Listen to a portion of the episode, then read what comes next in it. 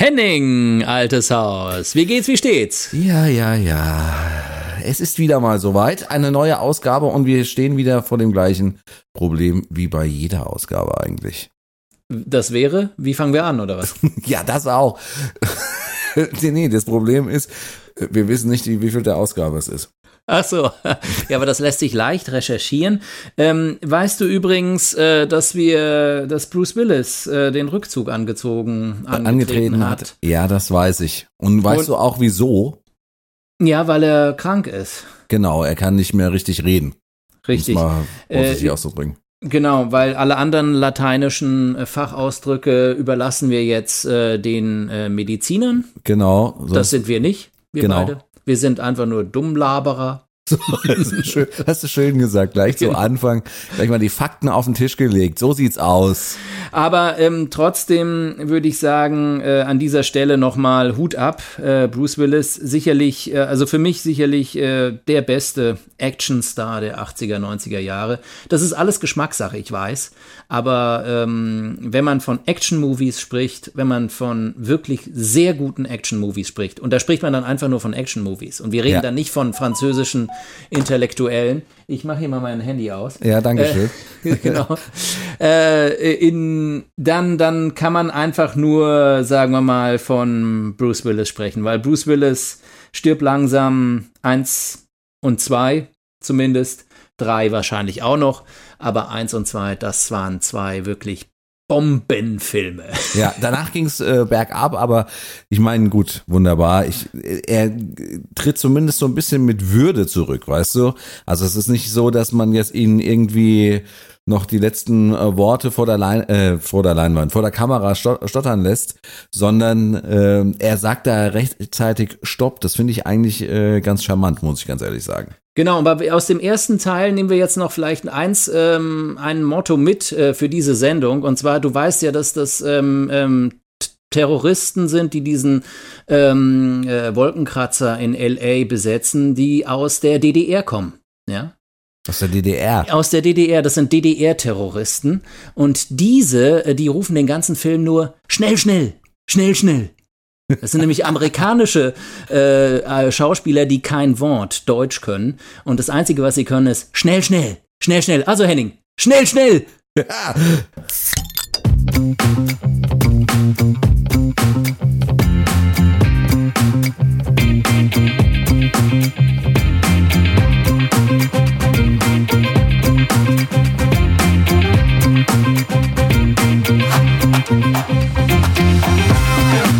zwei Bier. Mit Henning Schwörer und Thilo Wagner. Ausgabe Nummer, äh, ich würde sagen 36 ist es, oder? 37, glaube ich. 37? Mindest, mindestens. Ah, ich höre immer das Gleiche. Aber es sind mittlerweile so viele, ja. Also, und äh, es ist wirklich Zeitgeschichte, die wir hier schreiben. Nicht dadurch, was wir hier alles erzählen, sondern eigentlich dadurch, über was wir reden, hier an der längsten äh, Theke der Welt. Herzlich willkommen zu einer neuen Ausgabe von Auf zwei Bier. Äh, der Esel nennt sich immer zuerst. Mein Name ist Henning Schwörer und äh, in Portugal sitzt Tilo Wagner. Hallo Tilo. Hallo Henning, hallo Henning, wie geht's dir? Alles klar da drüben im kalten Mainz? Ich habe gehört, es hat geschneit bei euch, oder nicht? Ja, ja, also wunderbar. Letzte Woche noch 20 Grad. Jetzt schon wieder äh, schön bei, ja, ganz so Minusgrad, aber es hat geschneit, ja, und es ist auch ein bisschen liegen geblieben. Also von daher, mm, ich würde sagen, äh, der Winter ist zurück. genau, du kannst hier alles haben, aber ich habe mir von ähm, gebildeten Menschen sagen lassen, dass äh, das für den April durchaus äh, normal ist. Also es ist jetzt nicht so, dass äh, so Schnee äh, irgendwie jetzt was Besonderes wäre. Und wir sind ja jetzt an einem äh, Samstagabend und ähm, ja, jetzt ist auch alles wieder rum. Ab morgen wird es wieder wärmer. Juhu. Sehr schön. Ich war vorhin mal ein bisschen am Meer spazieren übrigens. Ah, so. ja. Sehr, sehr was bringst du heute mit, äh, Henning? Äh, ja. Was für ein Bier? Ja, also, ich äh, habe mir heute einen Hopfenblüten äh, ne, und so. Das Problem ist nämlich, äh, ich bin jetzt auch äh, einer der Auserwählten, die äh, Corona hat. Ha! Und ja. Ne? So ein Zufall. Du hast dir gedacht, was der kann in Portugal. Kann ich schon lang, ja. Und ich habe das sogar, wie soll man, ich habe es ein bisschen mit Ansage gekriegt. Und ähm, ja, jedenfalls äh, habe ich in den, habe ich mir da gedacht, ich trinke heute mal kein Bier, sondern ich trinke einfach einen schönen Kamillentee. Genau, aber du, also dir geht's äh, trotz allem gut, ne? Also äh, Ja, alles. also mir ging es schon mal schlechter, sagen wir es mal so. Ähm, ich habe bist aber laut- schon ein paar, paar Tage dabei, oder? Genau, ich bin schon ein paar Tage dabei. Laut Schnelltest äh, bin ich allerdings halt immer noch ja äh, positiv, ähm, aber ich fühle mich eigentlich ganz gut. Also um am Laptop zu sitzen und irgendwas zu klimpern, ist das eigentlich noch ganz äh, okay. Ich rede jetzt zum ersten Mal äh, seit pff, seit einer guten Woche, würde ich fast sagen, länger als fünf Minuten am Stück. Ähm, und da wird's mal spannend, wie das so ausgeht. Aber bis jetzt finde ich, schlage ich mich eigentlich noch ganz gut. Auf jeden Ähm, Fall, und ich werde dich ja auch immer alle fünf Minuten zumindest einmal kurz unterbrechen. Ja. Ähm, Sa- aber ich finde es übrigens ganz gut mit dem, was denkst du, Kamillentee? Ja, guten Kamillentee. Ja. Guten Kamillentee, das ist, ähm, das ist auf jeden Fall, das kann ich allen raten, die irgendwie Covid oder Corona haben, weil ich hatte es ja auch schon. Und äh, fangt nicht äh, zu früh mit dem Alkoholtrinken danach an. Egal äh, was für eine äh, Infektion ihr habt, ob sie schwer war oder leicht oder sonst was. Äh, lasst einfach den Alkohol noch ein paar Tage stehen, weil es einfach äh, einen ziemlich reinhaut. Ähm, und deshalb, ich spreche nicht aus eigener Erfahrung. Ähm, ich äh, ich, äh, ich werde dich einfach begleiten, Henning, weil ich hatte nämlich heute äh, diese Woche so eine ganz leichte Erkältung. Ähm, das hat sich einigermaßen wieder auskuriert und ich hätte heute auch, glaube ich, schon wieder ein Bier trinken können. Ähm, und, aber ich trinke hier trotzdem, ihr hört es, das ist, das ist das Geräusch von einem Tee, der auch in die Tasse hineinfließt. Ich habe hier richtig Thermo, Thermoskanne dabei und so weiter. Und zwar trinke ich ähm, eine Polei-Minze. Ah ja, natürlich. Die gute alte Polei-Minze. Wer kennt sie nicht, ne? Genau. Also, ich kann noch ein bisschen was dazu äh, sagen, was das ist. Also, es, äh, die Polei-Minze, Mentha pulegium, auch Polei oder Flohkraut genannt, ist eine Pflanzenart aus der Gattung Minzen, Mentha, innerhalb der Familie der Lippenblüter, Lamiaceae. Wer hätte das gedacht? Noch vor 14 Tagen, sage ich da. Genau. Prost. Ja, Prost. Ja, ich trinke mal hier meinen leckeren Tee. Das klingt nicht so. Das zischt nicht. Naja, zischen tut es nicht. Also ich hoffe, bei der nächsten Ausgabe zischt es dann wieder und wir haben wieder ein vernünftiges Bier am Start. Müssen wir den Podcast jetzt auf 2T umbenennen? Nein. Nee, auf zwei Tests. Genau, sehr gut.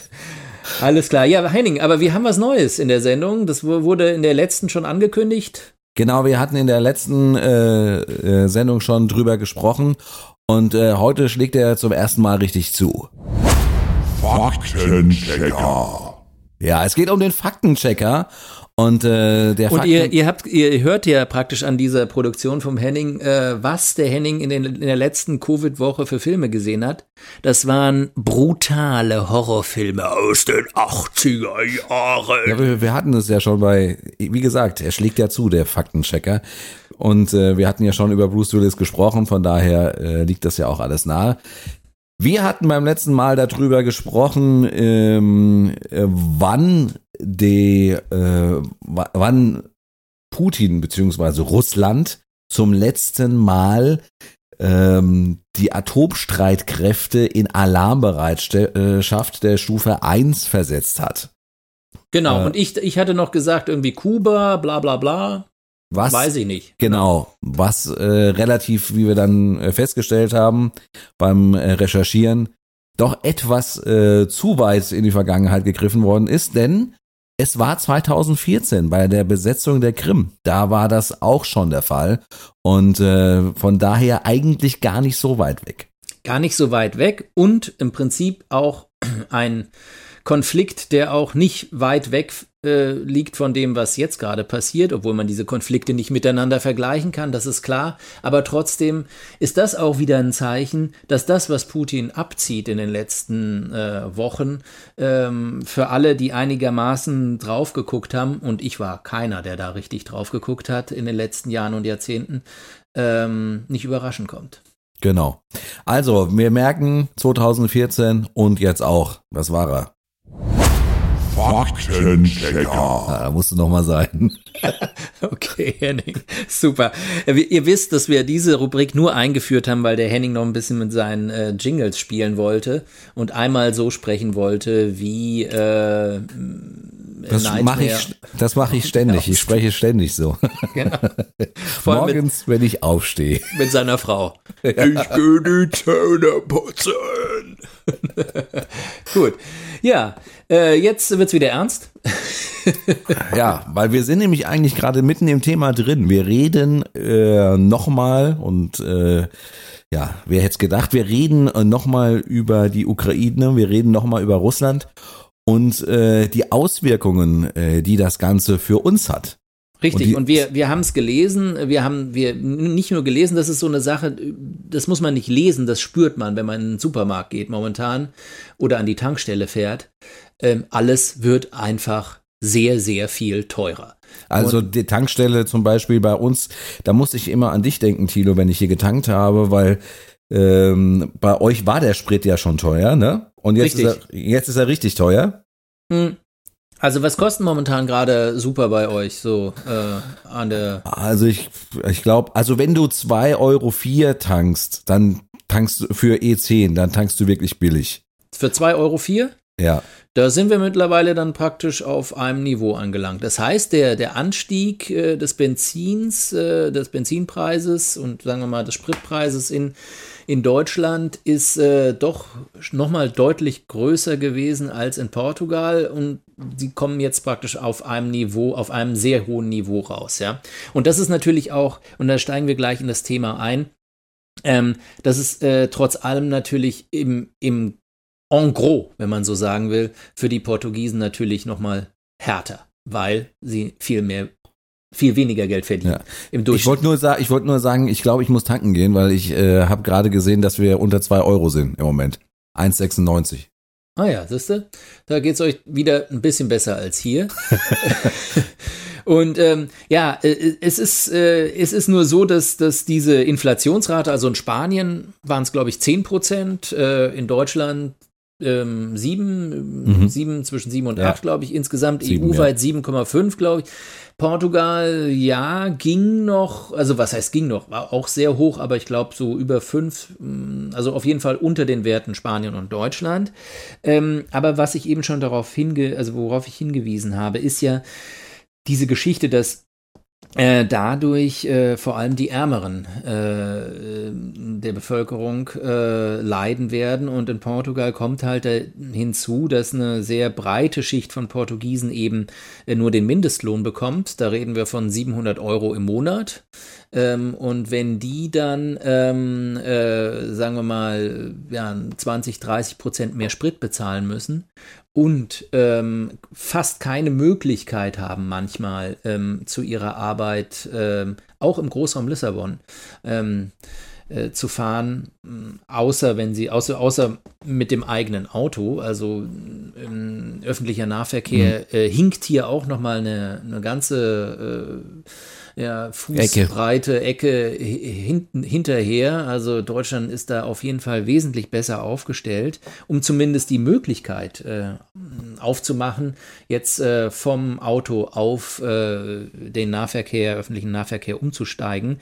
Ähm, und das ist ja in äh, Portugal teilweise gar nicht möglich.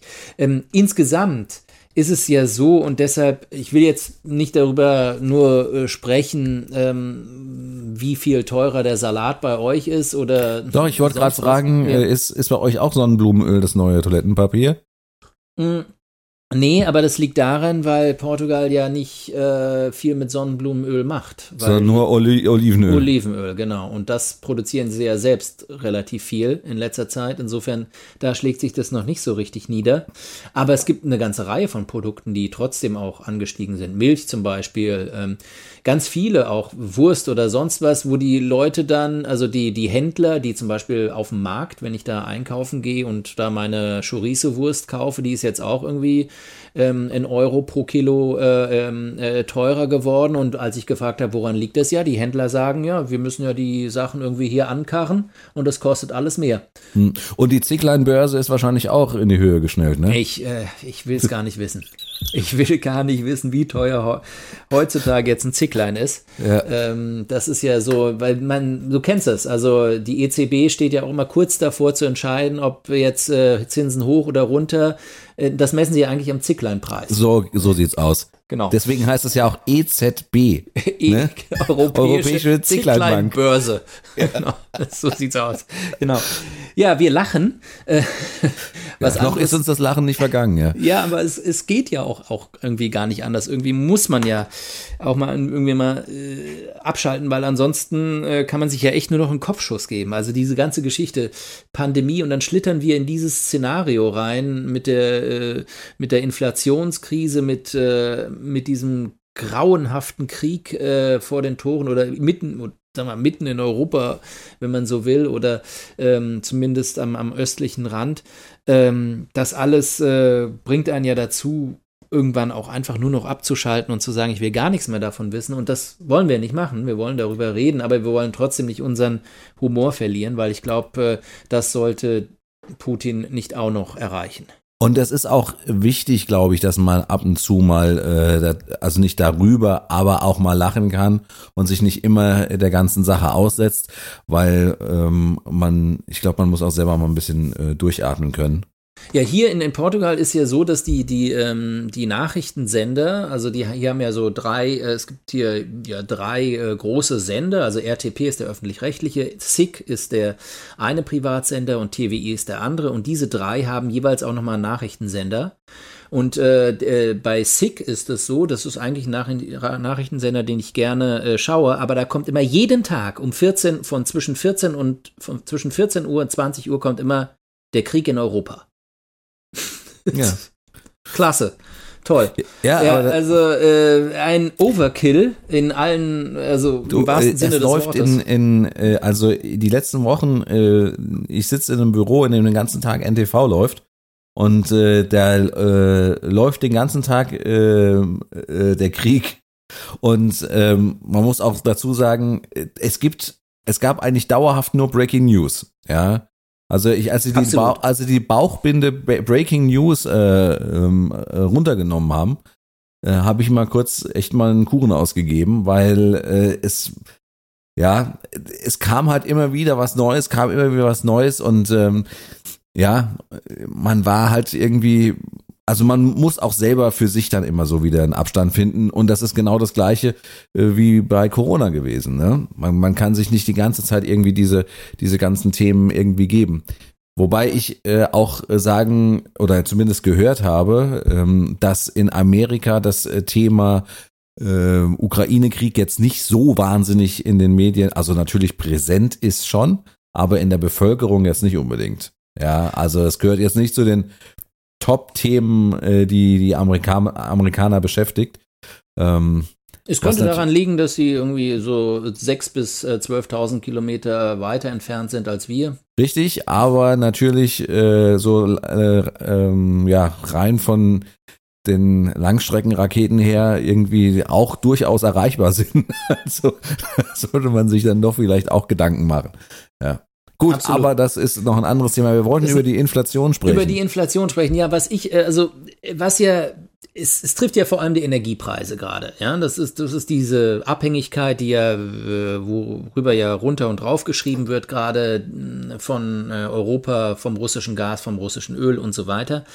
Und ähm, es ist aber so, dass es natürlich ein gewisser, äh, sagen wir mal, ähm, Effekt dazu kommt, äh, sagen wir mal, äh, der, äh, der eventuell positiv sein könnte. Es ist ja so, dass äh, jetzt tatsächlich wir uns Preisen annähern, die natürlich die Produktion von erneuerbarer Energie äh, jetzt nicht billiger machen, aber dadurch, dass der äh, Preis der ähm, fossilen Energien äh, immer weiter sich dem Preis der äh, erneuerbaren Energien annähert, irgendwann ist dann natürlich, äh, ab, mal ganz abgesehen von allen politischen Faktoren, rein rechnerisch irgendwann einfach äh, zählt, ähm, äh, eben auf die erneuerbaren Energien zu setzen. setzen.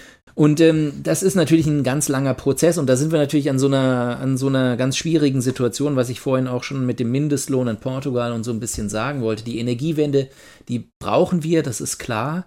Ähm, äh, es, es könnte ein Beschleuniger sein, dieser Krieg der Energiewende, dass das alles, äh, dass auch Europa sich bewusst wird, ähm, weil Europa, mh, hm, abgesehen von Norwegen, was jetzt nicht zur EU gehört, ähm, äh, nicht über sehr viele Energie, äh, fossile Energie, Energie verfügt. Und ein bisschen Braunkohle gehört auch noch dazu, aber das würde ich jetzt mal hin, hinten runterfallen lassen, ähm, dass, dass sich Europa halt noch stärker bewusst wird, dass eben die fossilen Energien ähm, dieses demokratische Europa in eine Abhängigkeit von Schurkenstaaten bringen, wenn man es so will. Ja? Mhm. Und äh, die Alternativen zu Russland, also wenn du dir anschaust, wer in der äh, OPEC drin sitzt, also wer da den fossilen, äh, das fossile äh, Brennstoffmonopol äh, besitzt. Soll ich mal raten oder was? Äh, ja, wir könnten dazu dann vielleicht den Faktenchecker fürs nächste Mal nehmen. Aber wahrscheinlich, sag mal. wahrscheinlich äh, Katar, Saudi-Arabien, äh, Russland, ähm,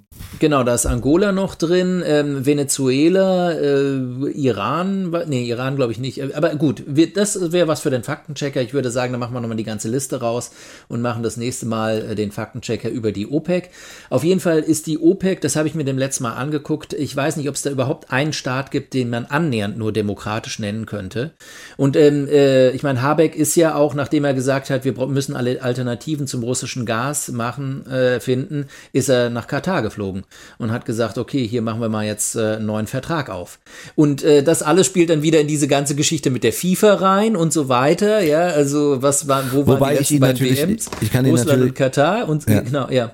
Ich kann Bitte? ihn natürlich verstehen. Ne? Also äh, wir können ich nicht. Ich kann ihn auch verstehen. Ja. Ich, wir, wir können, da sind wir uns einig, offensichtlich, wir können nicht von heute auf morgen den Klimawandel hinkriegen, wenn äh, Putin zum äh, 1. April äh, entscheidet, äh, als Aprilscherz sozusagen, dass er jetzt äh, den Gashahn abstellt, nur weil er nur noch in Rubel bezahlt werden möchte.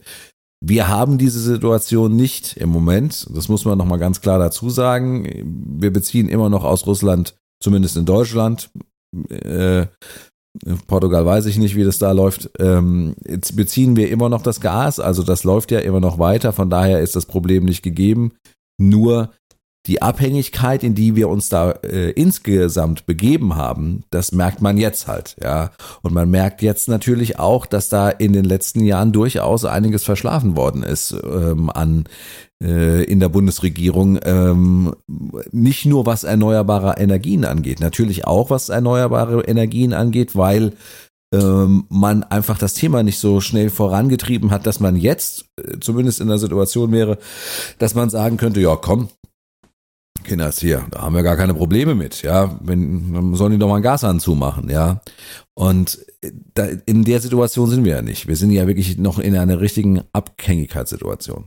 Genau, aber äh, was ich, was ich nur, du hast absolut recht äh, und, und, und das geht nicht anders momentan, aber ich finde es erstaunlich, dass wir halt, wenn wir über ähm, die, den Krieg momentan in der Ukraine und die Folgen, geopolitischen Folgen, sicherheitspolitischen Folgen oder sonst was sprechen und gleichzeitig ähm, sagen, und wir müssen auch über den Klimawandel sprechen, die beiden Sachen, die passen komplett zusammen. Das sind praktisch die mhm. Be beide Schuhe, die wir in den nächsten Jahren gehen müssen. Also äh, wir müssen uns sicherheitspolitisch neu aufstellen, indem wir die Abhängigkeit von Russland äh, verringern, aber auch eben von anderen Schurkenstaaten, wo wir nicht wissen, was passiert. Saudi-Arabien ist auch äh, bis zu den Zehen aufgerüstet mittlerweile und mhm. keiner kann uns sagen, dass die nicht auch irgendwas machen. Gut, das ist weit weg, es spielt nicht in Europa und so weiter und das ist dann uns wieder egal, aber ich glaube, das sollte auch eine dieser äh, das wäre klasse, wenn das als moralische äh, Schlussfolgerung aus, aus den letzten Wochen eben auch insgesamt für die europäische Politik gelten würde, dass man sagt,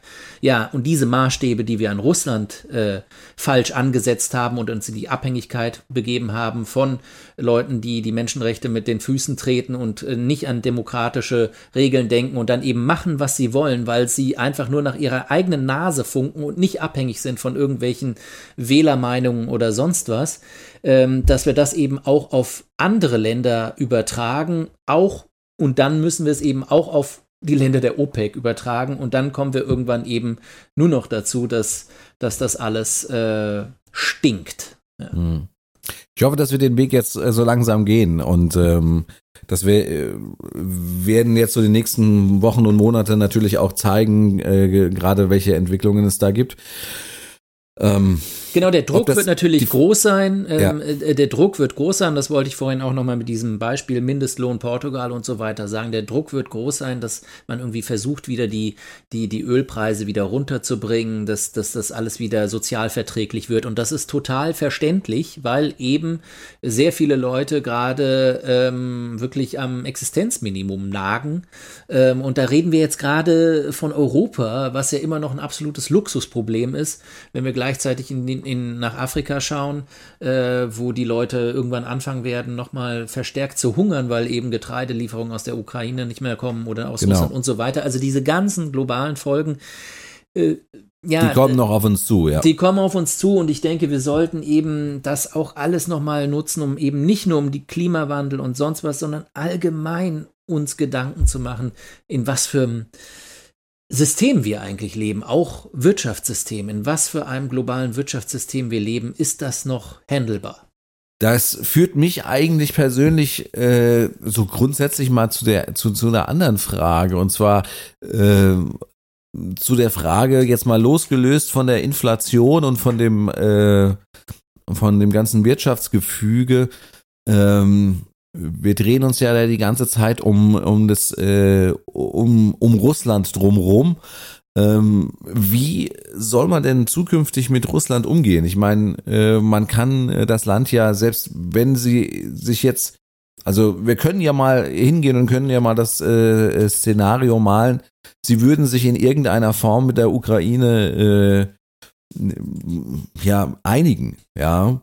Und dann würde äh, wäre Frieden äh, in Europa, aber wie ähm, kann man dann weiter mit Russland irgendwie äh, ja arbeiten, leben? Und das ist ja nicht nur auf in wirtschaftlicher äh, Frage, sondern es ist auch eine kulturelle Frage. Wir hatten diese Diskussionen äh, mit, mit, mit Künstlern und mit äh, Sportlern und äh, was weiß ich, äh, ob, die, ob die Russen jetzt äh, zur FIFA äh, Weltmeisterschaft nach Katar dürfen oder nicht und solche dürfen sie übrigens nicht ähm, und, und solche Geschichten. Aber ist das eine Lösung auf Jahrzehnte oder oder oder solange Putin lebt oder solange bis sie die weiße Fahne heben? Also ich, ja, was machst du? Das ist ein guter Punkt, den du da ansprichst. Äh, äh, man muss ja auch äh, aufpassen, dass man eben in dieser ganzen Debatte auch nicht in, in ähm,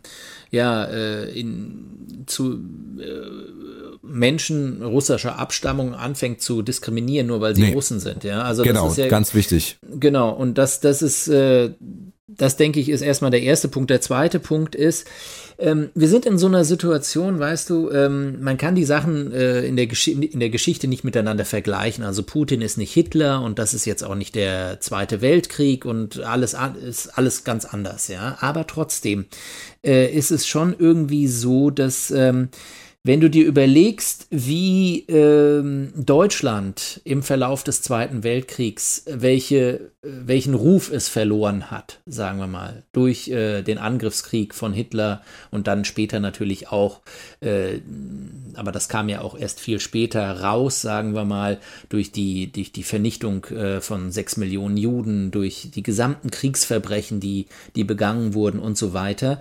Aber ähm, das war ja auch so, dass es, äh, sagen wir mal, ähm, also ich meine, ich will das jetzt nicht vergleichen, aber was ich mich immer gefragt habe, früher meinen Großeltern gefragt habe, weil ich mir das nicht vorstellen konnte. Ich konnte mir das nicht vorstellen, dass man da in so einer Situation ist. Habt ihr das denn nicht gemerkt, dass da so jemand wie der Hitler raufkommt? Habt ihr nicht gemerkt, äh, wie, wie, wie schlecht es dann um Deutschland stand und so weiter? Und die gleichen Fragen könnte man im Prinzip jetzt äh, sich vorstellen, dass es irgendwelche russischen Leute äh, sich selbst fragen oder nicht fragen oder sonst was, aber ähm, ich habe damals auch keine richtige Antwort von meinen Großeltern bekommen. Die haben eher so gemeint, ja, wir, wir haben das halt so gelebt und irgendwann ist es passiert, sagen wir mal. Wir mhm. haben das natürlich mitbekommen, aber wir konnten uns nicht dagegen wehren. Ähm, und ich glaube, das ist so ein bisschen das, was momentan wahrscheinlich auch in Russland passiert. Das ist ja über Jahre und Jahrzehnte schon vorbereitet worden, muss man ja sagen. Putin hat eben seinen Auto, autokratischen Staat äh, äh so aufgebaut, dass er immer nach und nach und weiter und weiter ähm, auch Oppositionspolitiker und so weiter vergiftet hat, äh, in, in Lager gesperrt hat und so weiter. Und das war uns im Prinzip so egal wie ob, hm, welches Völkchen die Chinesen jetzt gerade wieder drangsalieren und äh, äh, in, innerhalb von China äh, tot, äh, mundtot machen oder nicht. Das war uns alles im Prinzip im Westen egal, solange das Gas und äh, fließt und äh, VW und äh, Mercedes und BMW schöne Fabriken in Russland bauen konnten und dort die Autos verkaufen können. Also insofern ähm, äh, sagen wir mal, äh, dieser Bruch ist natürlich so groß jetzt, ja, mhm. dass diese Frage berechtigt ist, was wird danach? Wie gehen wir damit um? Weil im Prinzip ist natürlich, hat es äh, im, in, im, nochmal diese Analogie zum Zweiten Weltkrieg, was das Ganze, äh, die, die, sagen wir zumindest diesen ganzen Umgang mit Deutschland vereinfacht war, war die bedingungslose Kapitulation. Das heißt, dadurch, dass das gesamte Regime praktisch, äh, Hitler-Regime, das Nazi-Regime, äh, äh, kapituliert hat, dass es zusammengebrochen ist, dass Deutschland zerstört war, äh, konnte der Wiederaufbau beginnen. Ja? Das Und heißt, das wird mit Russland nicht passieren. Genau, also deswegen wollte ich gerade sagen, das wird also noch ein bisschen dauern. Also wir das, werden noch ein bisschen äh, warten, bis da was passiert. Absolut, und es muss irgendwie anders laufen. Und es, ich weiß nicht, ob es mit Putin überhaupt noch geht. Mhm. Ich meine, man muss natürlich dazu sagen, äh, äh, der, der ähm, Macron, die reden ja alle noch mit ihm. Die, die telefonieren ja mit ihm die ganze Zeit. Ja, Gott sei Dank, ehrlich gesagt. Ja, Gott sei Dank, äh, genau. Äh, und und da, äh, auf jeden Fall, denke ich auch, Diplomatie, da muss ein Weg äh, geöffnet sein. Und da, da, da kann man sich aber auch schon vorstellen, dass es in diese Art und Weise dann wieder irgendwie zurückgeht, ja, irgendwann wieder in so einen so einen Modus wie Wendy zu, äh, wir kriegen das Gas, sonst was, es gibt zwar keine, aber VW wird sein Werk weiterhin laufen lassen es wird irgendwann wieder, denke ich, wieder in das normale Status quo, wahrscheinlich mit ähm, gewissen Berührungsängsten und dicke Freunde wird man nicht mehr sein oder so, aber ich leider muss ich sagen, wird es auf sowas zurückkommen, äh, weil dann, das ist ja praktisch auch gleich wieder die Flanke für Putin, die er bei seinem nächsten Angriff vielleicht auf Moldawien oder sonst einem nicht-NATO-Land äh, äh, vorhat, äh, ihm dann wieder in die Hand geben kann. Ja, also ich glaube auch, dass es auf jeden Fall ähm, äh, danach äh, dann wieder so sein wird, dass einige Sanktionen beispielsweise ähm, erlassen werden und äh, ja nicht mehr nicht mehr gültig sind. Ähm, äh, ja, ja. Es, es, es ist schwierig, weißt du, weil auf schwierig. der anderen Seite, ja, ja, auf der anderen aber Seite. willst du, aber auf der, aber wir gehen jetzt mal zu so Plattenbeispielen über, ja. Ähm, äh, darf Anna Netrebko nicht mehr auftreten? Äh, ja, also ich, ich glaube, ähm, nachdem sie sich ja jetzt auch distanziert hat und auch in Russland nicht mehr auftreten darf, ne, nachdem sie sich ja von dem Regime auch, äh, soweit es geht, distanziert hat und von Dann darf Krieg, sie. Äh, ich weiß nicht, ob das jetzt passiert oder nicht, aber ich würde es empfehlen, äh, westlichen Kulturschaffenden, dass man äh, eben auch äh, sie jetzt zwar nicht irgendwie zu der großen Widerstandskämpferin mhm. hinausträgt, aber eben um Kanäle, kulturelle Kanäle äh, weiterhin bereit zu haben, ähm, um eben nicht das gesamte russische Volk an sich zu verdammen und die russische Kultur und alles, was damit zu tun hat, äh, sondern um auch zu zeigen, nein, Leute, die sich eben auch äh, ein bisschen distanzieren von dem Regime und von dem Krieg ähm, und damit eben auch äh, es sich selbst nicht leicht machen, den sollte man auch eine Chance geben im Westen, denke ich. Ja, auf jeden Fall. Also Und- da hast du natürlich recht, ja. Ja, und, und zwar. Aber nicht äh, der russischen Fußballmannschaft, um jetzt nochmal das bei dem anderen Beispiel hängen zu bleiben.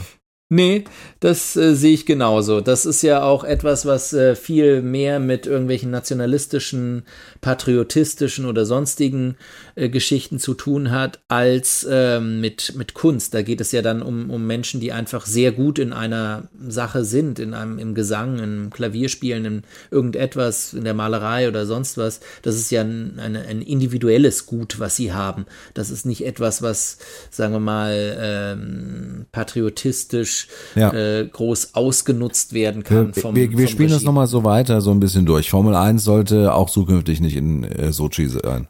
Äh, auf keinen Fall. Nee. Also ich denke, das ist, äh, das ist das Mindeste, was man machen kann, ist Russland eben aus diesem ganzen Zirkus äh, rauszuhalten.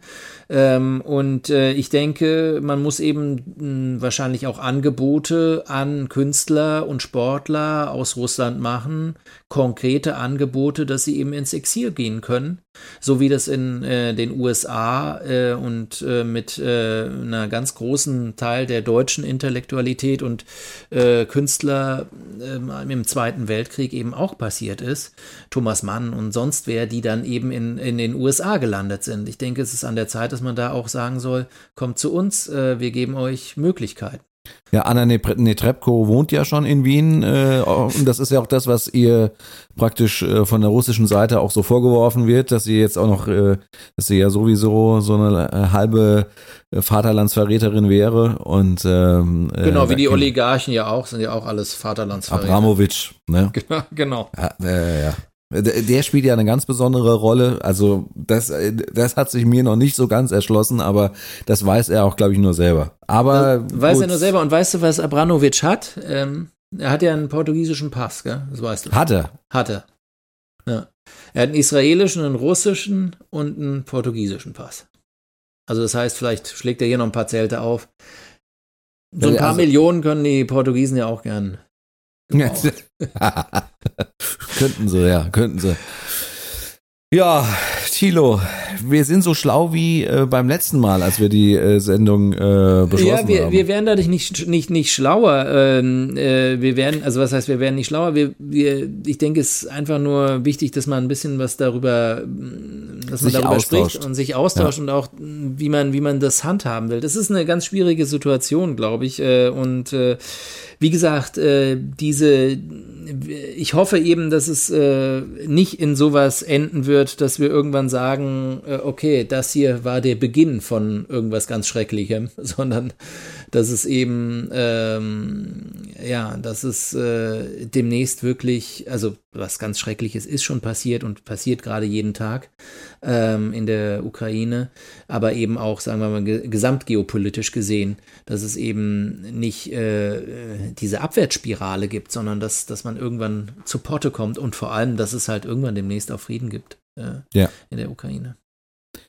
Wunderbare Worte noch äh, zum Schluss, Thilo. Das äh, kann man eigentlich nicht mehr toppen. Äh, von daher Hast du eigentlich sagen, deinen Tee ausgetrunken oder? Tee ist leer, ja. Gibt Tee ist mehr. leer, ja. Jetzt Wie ist es bei. Kamille-Tee eigentlich bei dir? Äh, wirst du da ähm, ein, äh, ein bisschen. Äh, nee, du sollst ihn nicht rauchen, Henning. Das meinte ich nicht. Nein, ähm, ich meine, ob du davon nicht auch so ein bisschen sanft und äh, schläfrig wirst? Das kann ich jetzt ehrlich gesagt nicht be Oder, oder gehst du jetzt nochmal den Microsoft äh, Flugsimulator zocken? Ich mache jetzt erstmal nochmal einen schönen Atlantikflug, ja. In real time, mein Freund. Das sind was? Sechs Stunden? Nee, sieben, oder was? Sieben, sieben, acht Stunden, ja. Sieben, acht Stunden. Ja, gut, ja, du hast ja Zeit, du hast ja Covid. ja. Richtig, genau. Autopilot rein und los geht's, sage ich da. So, das war's. Die, die neueste Ausgabe auf zwei Bier ist im Kasten. Tilo, ich würde sagen, ich wünsche dir noch einen schönen Abend. Du Ja, hast, du hast auch noch was vor. Du äh, willst jetzt äh, gleich Harry Potter gucken. Viel Spaß dabei. Genau, du hast es vorweggenommen. Ich danke dir, Henning.